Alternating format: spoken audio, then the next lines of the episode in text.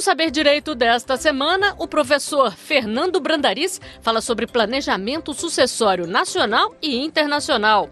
Os temas são a holding familiar, a sociedade de pessoas e de capital, a liquidação em uma holding e as estruturas internacionais.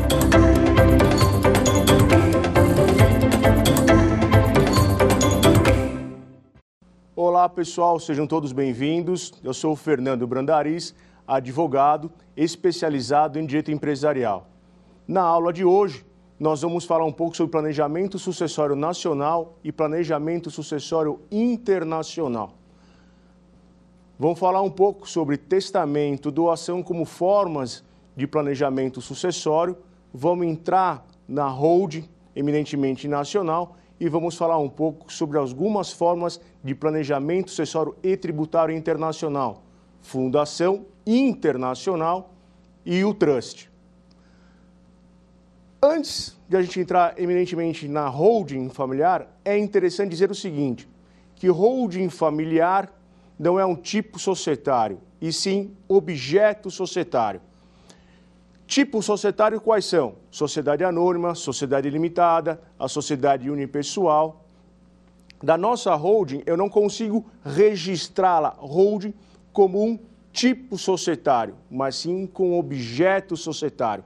A holding nada mais é do que um objeto societário dentro de um tipo societário. Então eu tenho a minha sociedade limitada, minha sociedade anônima, cujo objeto social é holding. Holding vem do inglês do verbo to hold, que é segurar, manter, controlar. Mais uma informação importante: holding familiar, como tenho visto muito no dia a dia, afirmam que holding familiar protege patrimônio. Vamos lá, pessoal. Holding familiar não protege patrimônio. Se a ideia é a proteção patrimonial com terceiros, o que, que eu quero dizer com terceiros? Cônjuges, cunhados e etc pessoas que não fazem parte do núcleo familiar, eu consigo, por intermédio de cláusulas contratuais, impedir o ingresso desses terceiros na sociedade. Nós vamos ver mais adiante. Quando eu falo em, prote... em não proteção patrimonial, estou dizendo de eventuais execuções, dívidas da própria sociedade, dos sócios e de empresas aos quais os sócios participam. Então, nós temos, no primeiro momento, a formação do grupo econômico por unicidade de sócios. O que, que é isso? Eu sou sócio na sociedade A, participo também como sócio na sociedade B e na sociedade A eu tenho um problema, dívidas trabalhistas, dívidas fiscais. Eventualmente, essas dívidas que estão na empresa A poderão ser cobradas da empresa B pela simples razão de o Fernando participar das duas empresas, Sociedade A, Sociedade B. Antes da reforma trabalhista, o judiciário, de uma maneira geral, o judiciário trabalhista, formava grupo econômico por, por unicidade de sócios. Era praticamente uma regra geral. Veio a CLT e proibiu. Diz ali, no artigo 3A, vou, olhar, vou, vou dar uma lida para vocês aqui.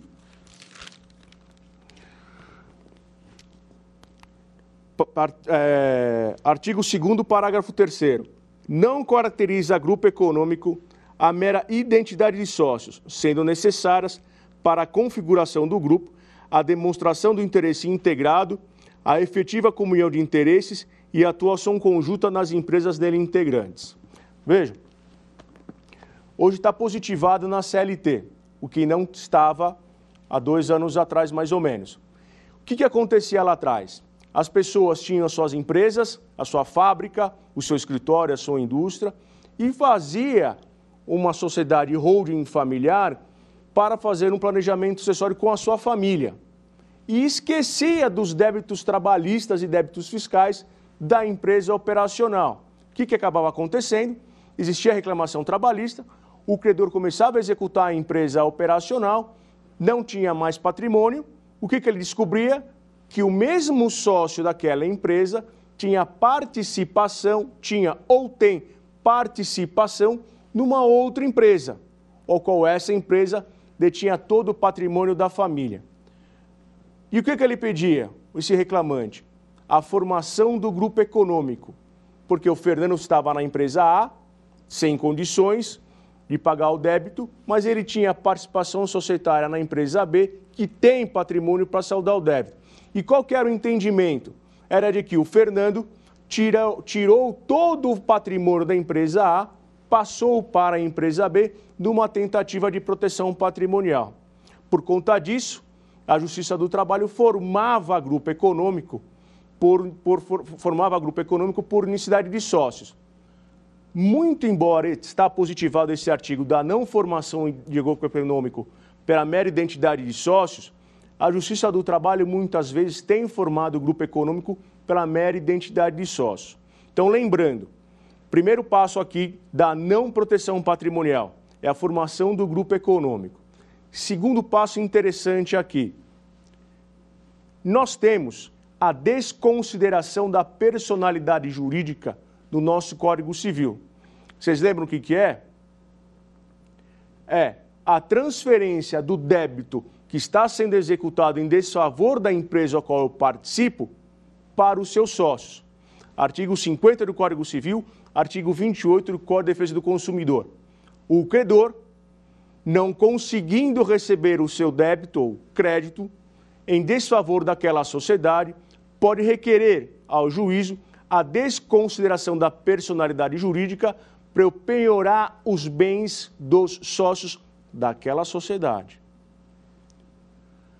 Então, aquela dívida que existe contra a empresa, quem vai acabar sendo responsabilizado? Os sócios, principalmente na Justiça do Trabalho. Tá? Quem é mais velho vai lembrar. Na década de 70, década de 80, década de 90, o que, que nós tínhamos de ditado quando falávamos em execução? Né? Era empresa pobre, sócio rico. De um tempo para cá, com a desconsideração da personalidade jurídica, o que, que acabou acontecendo? Inverteu o ditado. Né? Então, qual é o ditado que roda hoje? É sócio pobre, empresa rica. E aí começou na doutrina, jurisprudência, e hoje está no Código de Processo Civil, a desconsideração da personalidade jurídica inversa. E o que, que é isso? É a possibilidade do credor, do sócio da empresa, executar o patrimônio da sociedade. Então, o Fernando, vamos pegar o exemplo, o Fernando o Fernando é sócio da empresa A.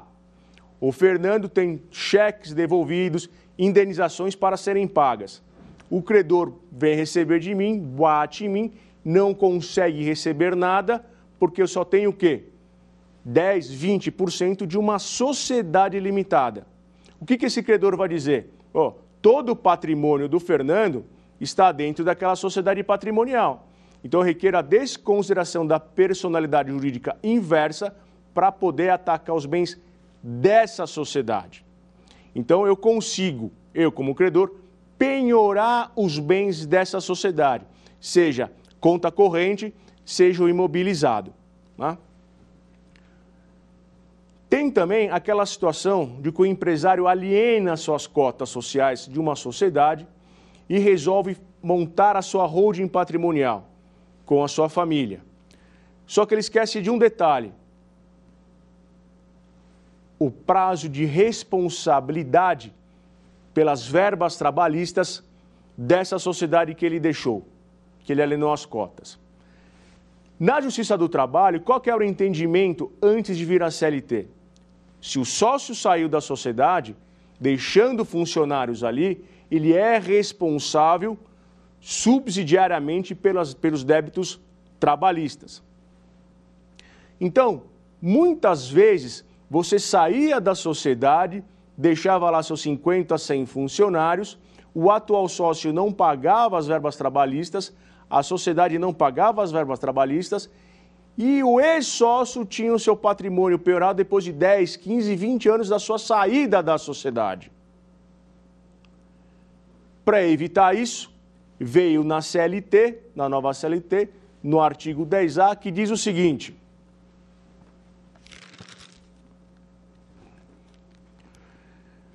O sócio retirante responde subsidiariamente pelas obrigações trabalhistas da sociedade relativas ao período em que figurou como sócio, somente em ações ajuizadas até dois anos depois de averbada a modificação do contrato, observada a seguinte ordem de preferência. Primeiro vem a empresa devedora, os sócios atuais e os sócios retirantes. Então, veja. Para que o sócio alienante seja responsabilizado por dívidas trabalhistas da sociedade ao qual ele teve participação societária, as reclamações trabalhistas devem ser ingressadas no máximo em dois anos da sua retirada. Então, se estamos em 2020, nós somos sócios dessa sociedade, saio em 2020, a minha responsabilidade perante os sócios, perante sócios não, perante os funcionários vai perdurar até 2022, desde que ingressem com as reclamações trabalhistas. Se o funcionário ingressa com a reclamação trabalhista em 2023, eu, Fernando Sócio Helenante, não tenho mais responsabilidade alguma. Só terei responsabilidade se o credor reclamante conseguir demonstrar de que a alteração contratual com a minha saída e ingresso de um terceiro foi fraudulenta. Caso contrário, quem que é o primeiro responsável? A empresa, num segundo momento, os atuais sócios e se, dentro de dois anos, for interposta a reclamação trabalhista, o ex-sócio. Se eventualmente essa responsabilidade passar a ser do ex-sócio, eu tenho que tomar o cuidado pela, para a não formação do grupo econômico. Porque não adianta nada eu sair da empresa em 2020, o camarada, o reclamante entrou com reclamação trabalhista em 2021, dentro do prazo de dois anos que determina a CLT, teve sua sentença, transitou em julgado, ele começa a executar a empresa, a empresa não tem mais patrimônio, os atuais sócios não têm mais patrimônio, ele vai atrás de quem? Do ex-sócio. E se o ex-sócio tem participação societária numa outra empresa?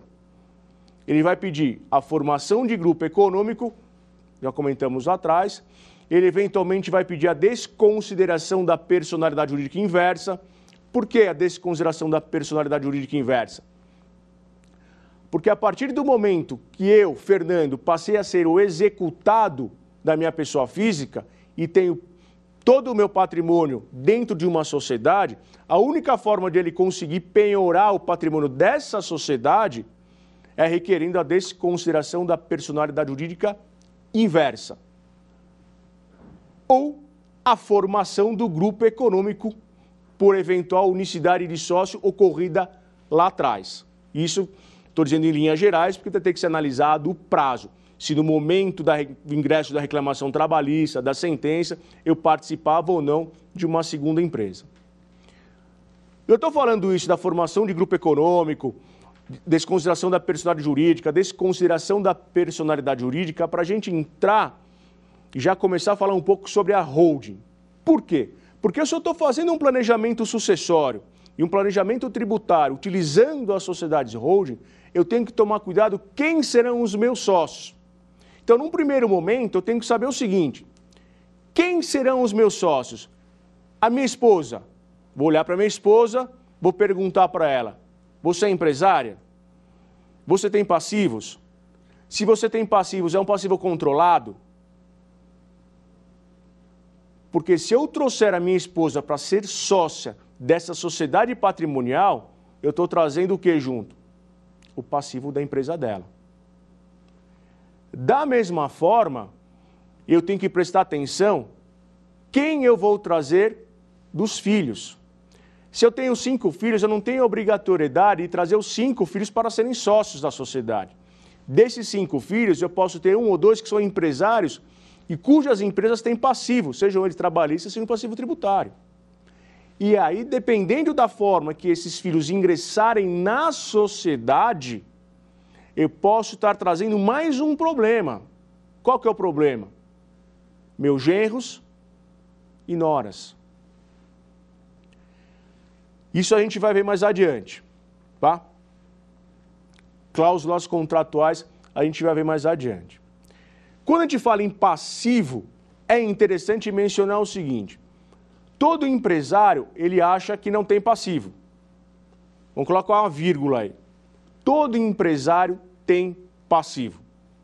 É o denominado passivo oculto. E qual que é esse passivo oculto? quanto custa para eu dispensar todos os meus funcionários? Rescisão contratual. Se a empresa ela tem condições de arcar com todo o passivo, eventualmente eu não terei problema. Então eu posso trazer a minha esposa, trazer os meus filhos para a sociedade, mas eu tenho que sempre controlar isso. Controlar as sociedades ao qual os meus filhos, esposa, participam.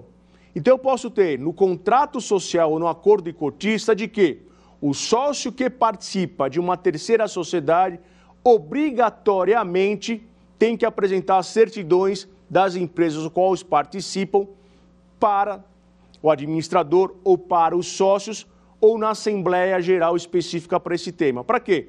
Para que os sócios da sociedade patrimonial tenham ciência de como estão ou como está o andamento da sociedade ao qual o sócio participa. E para que eu tenho que tomar cuidado com isso?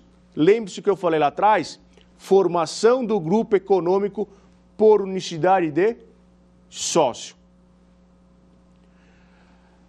Então, como eu estava dizendo lá atrás, todo empresário tem passivo. Essa história de ah, pode tirar todas as certidões que não vai aparecer uma reclamação trabalhista, é verdade.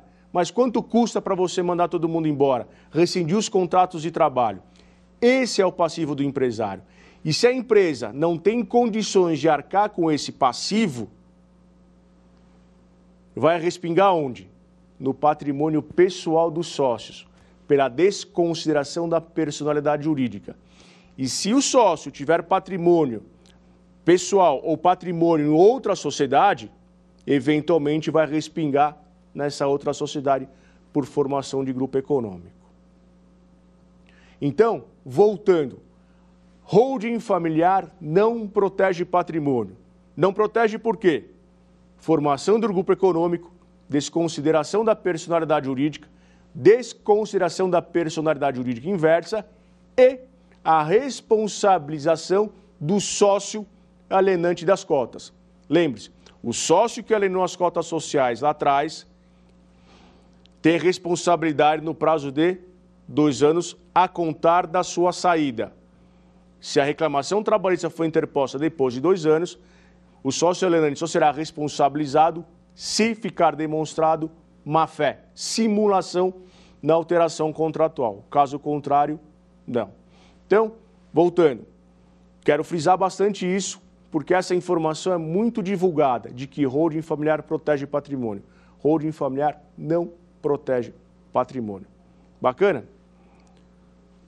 Antes de entrarmos na holding, vamos falar um pouquinho sobre doação e testamento.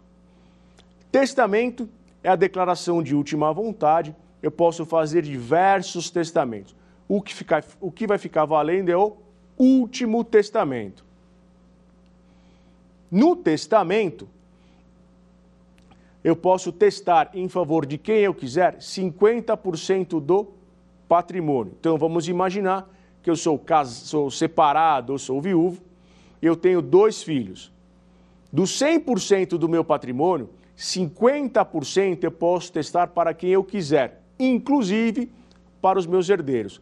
Então, se eu tenho dois herdeiros, testo, eu posso testar 50% para o filho 1 dos outros 50%, 25% vai para o filho 1 e 25% para o filho 2. O filho 1 recebeu 75%. Tá? A discussão que eventualmente acontece é de que eu, testador, testo né, 50% do meu patrimônio, vou imaginar que sejam cotas sociais de uma sociedade que eu tenho com vocês. Então, faço o testamento no qual 100% das minhas cotas, que está dentro dos 50%, 100% das minhas cotas vão para minha filha X. Faleço, abre-se o testamento e está lá de que 100% das cotas vão para minha filha. Minha filha ingressará ou não ingressará na sociedade? Discussão começa por aí. O que, que eu tenho que ver antes de dar essa decisão? Se o contrato social permite ou não o ingresso de terceiros barra herdeiros. Então, se no contrato social da nossa sociedade está expresso de que, em caso de falecimento dos sócios, os herdeiros não ingressarão na sociedade, a minha filha não ingressará na sociedade, muito embora tenha declarado isso no testamento. O que vai prevalecer nessa relação entre testamento e, e o contrato é o contrato. Porque os meus sócios, eles não são obrigados a serem sócios da minha filha. Agora, se no contrato social estiver de que, em caso de falecimento dos sócios, os herdeiros ingressarão na sociedade, os herdeiros ingressarão na sociedade. Agora, se o contrato não dispuser nada? Existe a possibilidade dos herdeiros ingressarem na sociedade. Então, já adiantando aqui, o que é interessante? Eu expressar a vontade dos sócios, o ingresso ou não o ingresso dos herdeiros na sociedade. Muito embora possa existir a possibilidade no contrato social do ingresso de terceiros herdeiros na sociedade, os atuais sócios, após o falecimento, e os herdeiros podem celebrar um acordo e não ingressarem na sociedade. E isso vai ter que estar expresso no contrato, a forma de apuração dos haveres. Vamos imaginar que a minha filha não, não ingressou na sociedade ou não pretende ingressar na sociedade. O que, que vai ser, como é, como é que vai ser resolvido isso? A apuração dos haveres. Vai ter que estar expresso no contrato, é interessante que esteja expresso no contrato, a forma de apuração desses haveres e a forma de pagamento desses haveres. Se não estiver expresso, nós vamos seguir a regra do Código Civil, 90 dias a partir do ato ou fato, ou seja, a partir do momento do resultado final, do resultado da apuração dos haveres, dos valores, né? e o pagamento em 90 dias. Vejam, eu posso alterar o prazo e alterar a forma de apuração desses haveres. Então, eu posso ampliar o prazo para 120 dias, 24 parcelas, 36 parcelas, atualizadas ou não e a forma de apuração desses haveres. De que forma? Eu posso colocar no contrato social de que o valor das cotas sociais é o equivalente ao faturamento médio dos últimos 12 meses antes do falecimento. Se eu não tiver a cláusula contratual expressando a forma de apuração desses haveres, o que, que vai acabar acontecendo? Utilização do patrimônio líquido. Será nomeado um perito e o perito vai avaliar o valor real da sociedade. É o chamado balanço por determinação. É determinar quanto vale a sociedade. Se para o outro sócio 50% vale um milhão de reais, para o sócio que faleceu também vale os mesmos um milhão de reais. Certo? No testamento, eu posso clausular com as cláusulas de incomunicabilidade, impenhorabilidade e inalienabilidade. A impenhorabilidade é proibição da penhora. A inalienabilidade é proibição da alienação, da venda. E a incomunicabilidade é a proibição da comunicação com o cônjuge do recebedor desse patrimônio. Mas veja, Quando eu falo impenhorabilidade, não é uma regra absoluta. Esse imóvel recebido com cláusula de impenhorabilidade, ele pode ser penhorado. Penhorado por quais dívidas? Dívidas do próprio imóvel, dívidas no qual do imóvel em garantia num contrato de locação, dívidas de pensão alimentícia, dívidas trabalhistas de funcionários que trabalharam na nossa residência, diarista, babá, motorista, caseiro, e por dívidas da sociedade a qual participo ou deixei de participar.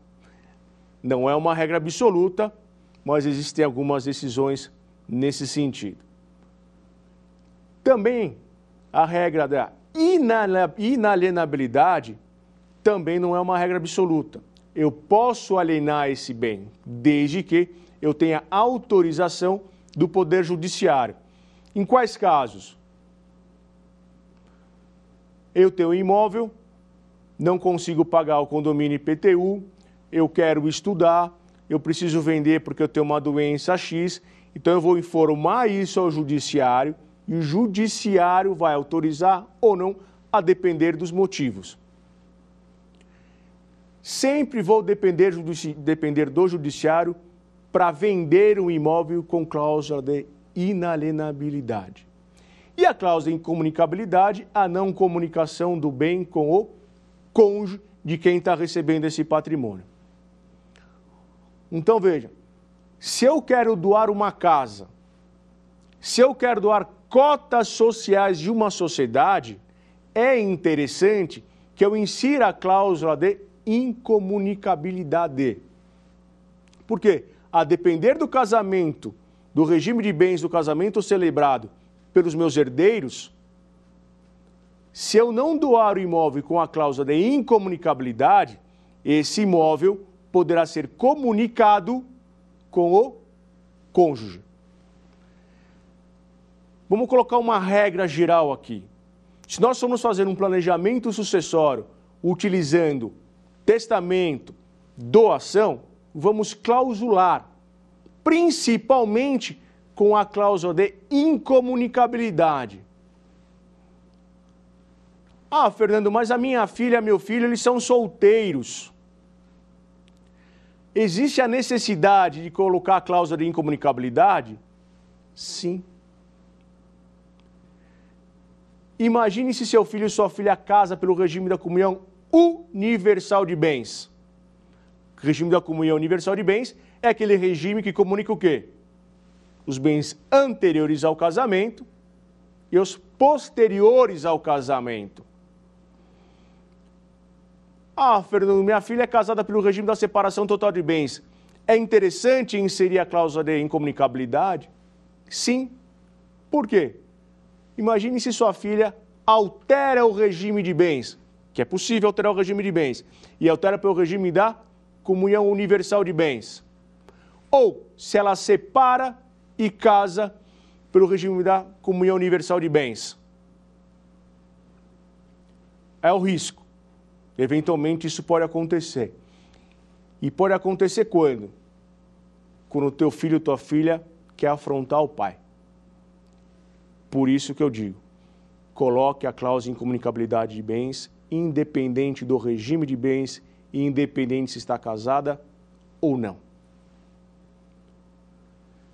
Doação. Doação é o ato de mera liberalidade, contrato bilateral. O donatário tem que aceitar receber o patrimônio. Né? O, o doador não consegue obrigar o, o, donatário a receber é diferente do testamento. No testamento, testamento, eu faço o testamento. Se a pessoa não quiser, ela renuncia o patrimônio. Mas veja, quando a gente fala em renúncia de patrimônio, eu não estou renunciando só ao imóvel A e imóvel B. Eu estou renunciando 100% da herança. Eu tenho que aceitar o ativo e o passivo. Eu não, te, eu, não, eu não consigo somente aceitar o ativo, eu tenho que aceitar o ativo e passivo. Agora, na doação, se meu pai está querendo me dar um apartamento, eu posso não aceitar. Eu não compareço ao ato, né? não, não, não compareço ao ato da escritura. Tá? Ele não consegue doar. Existe obrigatoriedade do donatário em aceitar o bem. Da mesma forma, eu posso clausular com as cláusulas de incomunicabilidade, impenhorabilidade e inalienabilidade. Mesmas consequências que eu acabei de dizer sobre o testamento. Na doação, eu transfiro o patrimônio do A para o B, cujo A não tem mais a posse e nem a propriedade daquele bem. Particularmente, eu não gosto desse tipo de planejamento. Por quê? Porque o pai, amanhã ou depois, ele pode precisar de dinheiro, não ter mais condições financeiras e pedir ajuda para os seus herdeiros. E muitas vezes os herdeiros não dão ajuda aos pais. Se os pais querem realizar a doação pura e simples, na qual transfere a, a propriedade e os frutos, acho razoável que não doe 100% do patrimônio para os seus filhos. Doe em parte, porque amanhã ou depois a vida muda, você precisa de, uma, de, de dinheiro, ter uma condição financeira para cuidar até de outro filho, cuidar da sua saúde e você não tem mais o patrimônio. E isso acontece com uma certa frequência. Nós vemos casos famosos de que os filhos não dão assistência aos pais. Posso revogar a doação? Posso. Veja, mas não é um processo simples. Eu não vou até o cartório e revogo uma procuração. Não é? Eu tenho que entrar. O que eu digo de revogar a procuração é, não, não, eu não vou ao cartório e revogo a doação como se eu estivesse revogando uma procuração. Eu vou no cartório, revogo a procuração, notifico os bancos, publico nos jornais, está revogada a procuração. Agora, quando eu falo em revogar doação, eu tenho que entrar com um processo judicial e demonstrar certas condições, certas atitudes praticadas pelos doadores, doadores não, pelos donatários, em desfavor do doador. Casos específicos: injúria, discussão, ameaças, relações ilícitas com a minha madrasta, né? a esposa do meu pai. Enfim, são situações específicas no qual o doador consegue revogar a doação. Nós temos a doação com reserva de usufruto também, né, a qual o doador transfere a nua propriedade e permanece com os frutos. Essas duas opções, usufruto e a nua propriedade, são penhoráveis. Então, se essa doação está tá sendo feita para proteção patrimonial, não podemos esquecer que a nua propriedade é penhorável e o usufruto também é penhorável. Não podemos esquecer disso. Outra, outra informação importante: a doação, quando o doador celebra a doação, registra a doação, não pode ter dívidas. Se tiver dívidas, essa doação do A para o B será considerada fraudulenta. Será um ato nulo não é que a dívida do pai passou para o filho, é o que garantia aquela execução era aquele patrimônio que foi doado. E o credor, descobrindo isso, ele vai anular a doação. Então, anula a doação, volta para o pai e penhoras. Certo? Na doação, como eu disse lá atrás, você pode clausular com as cláusulas de incomunicabilidade, impenhorabilidade e inalienabilidade. As mesmas consequências do testamento. Certo? Vamos falar um pouquinho agora, entrar na hold, do planejamento sucessório utilizando a hold. A hold, como eu disse lá atrás, não é um tipo societário, e sim um objeto societário. Holding não protege patrimônio. Não esqueçam disso. Na holding, eu agrego parte ou todo o meu patrimônio e trago para serem meus sócios os meus filhos e minha esposa. Tem a obrigatoriedade de trazer minha esposa para ser minha sócia? Não. Sou obrigado a trazer todos os meus filhos para serem meus sócios? Não. Eles podem não ser meus sócios, mas eles não perdem o direito à herança. Lembra da cláusula contratual que eu disse? Que eu posso proibir o ingresso de terceiros e herdeiros na sociedade? Então, se eu tenho quatro, cinco filhos, e está expresso no nosso contrato social de que no falecimento dos sócios, os herdeiros não ingressarão na sociedade, o meu filho que não participa da sociedade não ingressará na sociedade. A minha esposa que não participa da sociedade, no meu falecimento, ela também não ingressará na sociedade, caso esteja expresso o não ingresso de herdeiros, meieiros e terceiros na sociedade. O meu filho não é obrigado a ser sócio do sobrinho dele.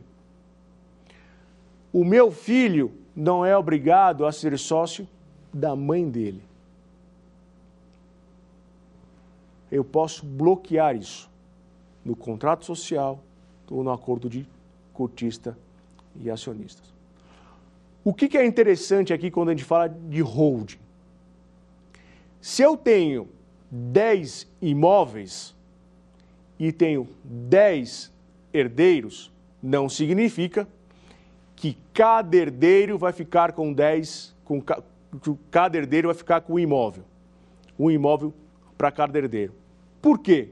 Porque nem sempre um imóvel que está no mesmo prédio, no mesmo condomínio, valem o mesmo valor, quanto mais eventualmente em bairros, cidades, estados diferentes. Então essa composição, ela fica muito difícil. E o que, que vai acabar acontecendo nisso? De duas uma. Vão começar a vender o imóvel para fazer composição, não é? ou os 10 herdeiros vão ficar 10, vão ficar dono dos 10 imóveis e aí você começa a ter várias discussões. E quais delas? Discussão de que o imóvel valia um milhão de reais. Você tem um irmão que não tem uma condição financeira boa e está precisando do dinheiro, ele exige a venda por 700 mil reais. Você tem um outro irmão que está com uma condição boa, é, uma condição econômica boa, e acha que um milhão de reais é pouco, 700 mil nem fale, mas ele acha que vale um milhão de reais. Então você fica nessa discussão. Tanto na venda como na locação, você tem esse problema. Um acha que vale mais, o outro acha que vale menos. Você começa a ter essa discussão do patrimônio. Muitas vezes, os herdeiros não têm condições de manter o patrimônio, esses 10 imóveis. Né? O que, que vai acabar acontecendo?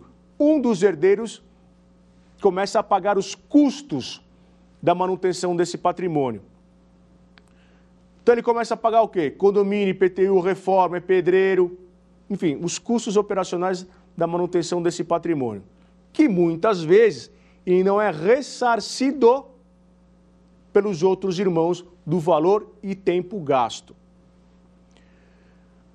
Quando eu transformo esse patrimônio em cotas sociais, eu tenho uma administração da empresa. Eu tenho regras na administração. Existe um administrador. Esse administrador tem que prestar contas.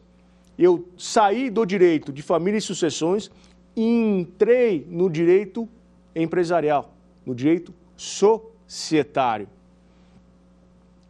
Por isso que é bom termos, dentro do contrato social do acordo de cotistas, cláusulas essenciais ao bom andamento da sociedade.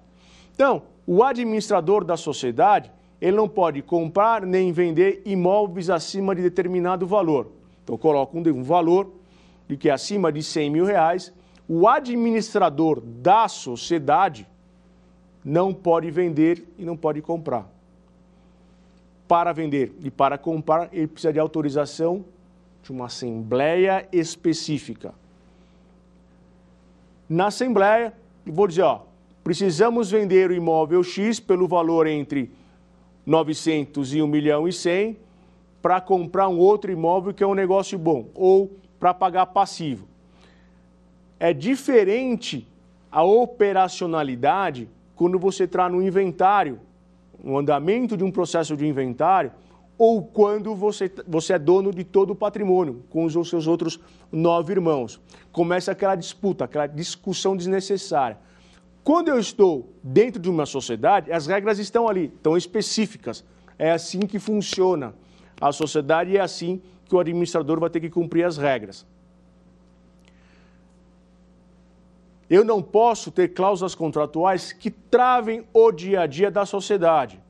Então, eu não posso ter no contrato social, no acordo, na cláusula de administração, cláusulas que impeçam, por exemplo, o administrador de pagar uma conta acima de 100 reais, acima de 500 reais. Por quê? Porque eu inviabilizo o andamento da sociedade. Eu tenho que ter uma cláusula, um poder de administração no contrato social, de que o administrador consiga operacionalizar sem que a todo momento tenha obrigação de fazer uma assembleia, pedir autorização para os demais sócios. Posso ter cláusulas contratuais na administração da sociedade para impedir uma má gestão dessa sociedade, que é aquela cláusula aberta. O administrador pode fazer tudo e mais um pouco. Não vamos restringir a administração do administrador. Porque eu posso ter um administrador sócio, nossos irmãos, como eu posso ter um administrador terceiro, um contratado. E aí começa a gerar o problema. Que se a cláusula está muito aberta, você tem um irmão que não tem uma boa conduta, você tem um administrador contratado que também não tem uma boa conduta, e ele, como administração ampla e restrita, de, depois que ele começou a vender, você não retoma mais o patrimônio. E aí você vai entrar com ações pertinentes para tentar recuperar o patrimônio. Não é o melhor negócio. Tá? E aí, além desse, do, do, da congregação de todo o patrimônio, eu tenho aí um planejamento tributário. qual que é o planejamento tributário? eu estou pagando 27,5% na pessoa física do recebimento de aluguéis e vou passar a, utilizar, a pagar 15%. Eu coloco 15% porque eu estou inserindo o custo de um contador e para a conta ficar mais fácil para vocês entenderem. Então você sai de 27,5%, você vai para 15% de, de tributação. E além de tudo, eu tenho uma administração profissional, digamos assim. Eu estou Sou sócio de uma sociedade a qual tem um patrimônio X e é administrada profissionalmente por uma pessoa A, B ou C. Certo? Existe a exigência do meu pai estar na sociedade, do pai dos sócios? Não. Ele pode montar a sociedade, nós vamos ver isso mais adiante. Ele pode montar a sociedade, transferir todo o patrimônio para essa sociedade ser o administrador, não ser o administrador, ele pode ser sócio, pode não ser sócio. Pode ainda ser proprietário dos frutos dessa sociedade. Ou seja, ele abre a sociedade, monta a sociedade, faz a doação das cotas sociais para os herdeiros com reserva de usufruto. usufruto, quando eu realizo a transferência de usufruto, a doação com reserva de usufruto, eu tenho que mencionar na alteração contratual de que o doador permanecerá com os frutos. E quais frutos? Direitos políticos e direitos econômicos. Direitos políticos é votar e ser votado, e os direitos econômicos é o recebimento do lucro. Mesmo a doação com reserva de usufruto, eu não acho interessante. Por quê? Tanto a não propriedade das cotas como o usufruto, como eu disse no início da aula, são penhoráveis. Imagine a seguinte situação: eu sou o pai dos meus sócios, Sou viúvo ou me separei, começo a ter um outro relacionamento. Eu tenho os direitos políticos e direitos econômicos dessa sociedade. Ou seja, se eu tenho os direitos políticos, eu volto em mim mesmo para ser o administrador da sociedade. Vou imaginar, tenho essa segunda esposa, terceira esposa, ou quero curtir a vida, quero viajar, estou no final da minha vida, quero usufruir tudo que eu conquistei. E aí eu começo a ter problema com os meus sócios. E aí os meus sócios ingressam no judiciário dizendo que o administrador da sociedade está colocando em risco a sociedade. Eventualmente, eles podem ter uma liminar do Poder Judiciário me tirando da sociedade. Pessoal, vamos para o quiz agora.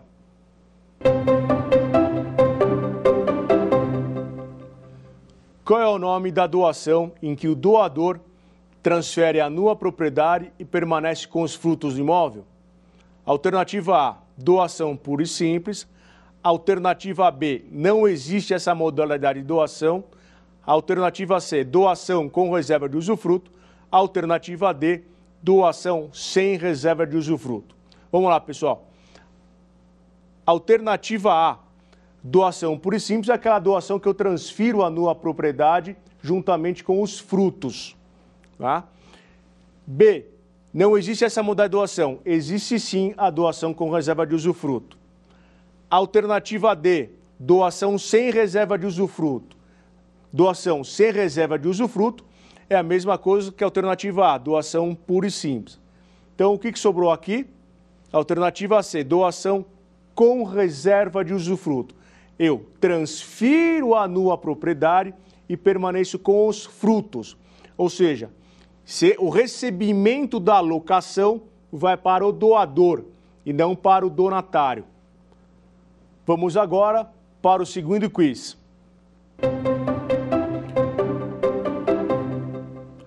O doador pode revogar a doação? Letra A, não, impossível. Letra B, sim, desde que preenchidos determinados requisitos. Letra C, sim, a qualquer tempo e sob qualquer requisito. A letra D, não, mesmo que o donatório atente contra a vida do doador. A resposta correta é a letra B, sim, desde que preenchidos determinados requisitos que está na nossa legislação, que é o Código Civil. Vamos agora para o terceiro quiz. O autor da herança pode testar bens para não herdeiros? Letra A, não e impossível. Letra B, não, desde que tenha o mesmo sobrenome. Letra C, sim, para qualquer pessoa. Letra D, sim, desde que preenchidos determinados requisitos. A resposta correta é a letra C, sim, para qualquer pessoa. É o chamado legatário. E, inclusive, não podemos esquecer que o próprio testador, autor da herança, ele pode testar o patrimônio para seus herdeiros dentro do limite de 50%. Ou seja, aquele herdeiro que recebeu o patrimônio por intermédio do testamento não perde o direito à herança. Então, pessoal, o que nós vimos nessa aula? Formação de grupo econômico, desconsideração da personalidade jurídica, desconsideração da personalidade jurídica inversa, prazo de responsabilidade do sócio alienante de cotas sociais, falamos sobre doação, testamento, as cláusulas de incomunicabilidade, impenhorabilidade, inalienabilidade, a não proteção patrimonial com a utilização da holding familiar, sempre lembrando disso, holding familiar não protege patrimônio. Demos início a holding familiar, a terminologia holding familiar, dizendo que holding familiar não é um tipo societário, e sim um objeto societário.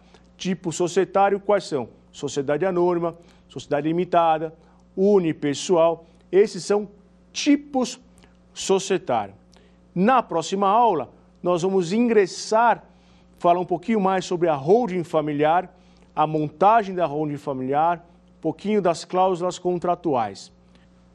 Sou Fernando Brandariz, advogado especializado em direito empresarial e aguardo vocês na próxima aula dar uma sugestão de tema para os cursos do Saber Direito? Então mande um e-mail para saberdireito@stf.jus.br ou entre em contato pelo nosso WhatsApp. O número é esse que aparece na sua tela. Você também pode estudar pela internet. Basta acessar o site tvjustiça.jus.br ou rever as aulas no canal da TV no YouTube. TV Justiça Oficial.